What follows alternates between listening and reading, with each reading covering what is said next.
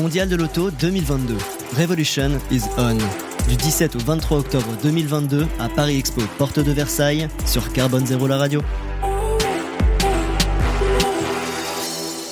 Le mondial de l'automobile, c'est toute la semaine ici à la porte de Versailles. On va parler tout de suite euh, de cette transition vers les mobilités douces avec Jonathan Chéneau. Bonjour Jonathan. Bonjour.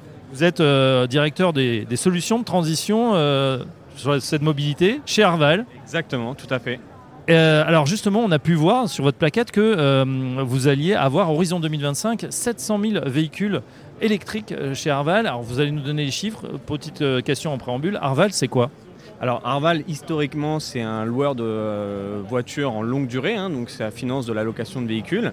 Et depuis maintenant euh, une petite décennie, une transformation, et notamment avec le plan Arval Beyond, hein, qui est un plan 2020-2025, d'accompagner la mobilité dans son ensemble de tous nos clients. Et donc bien évidemment, mobilité aujourd'hui, c'est une mobilité euh, qui n'est pas simplement autour de la voiture, une mobilité avec d'autres solutions alternatives, et notamment électriques.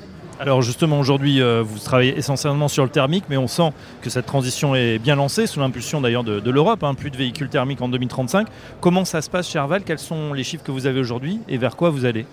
Alors aujourd'hui, mine de rien, il y a quand même un contexte de l'industrie automobile où c'est euh, difficile, hein. il, y a, quand même des sujets de délai de livraison et autres, mais on a un bon trend, euh, une bonne tendance de euh, commandes de véhicules électriques. hein. On est à peu près à 30% de nos commandes qui sont déjà électrifiées aujourd'hui, donc c'est électrique et hybride.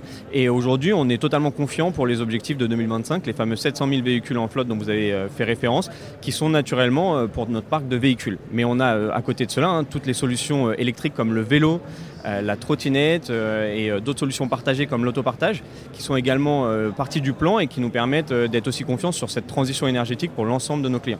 Justement, sur euh, cette transition, on en parle beaucoup évidemment sur notre antenne Carbone Zéro, la radio.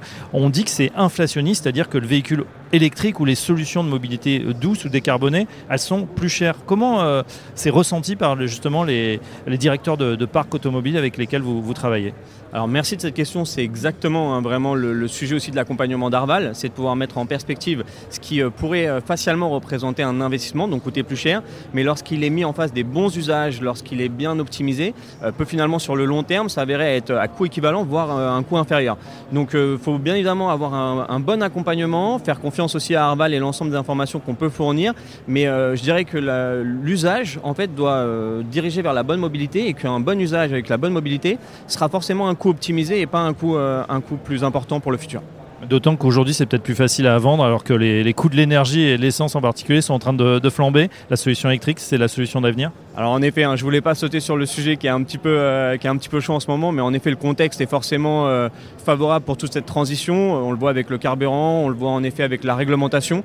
Donc oui, oui, c'est euh, en effet le bon moment et faut surtout pas le rater parce que mine de rien, le temps va vite.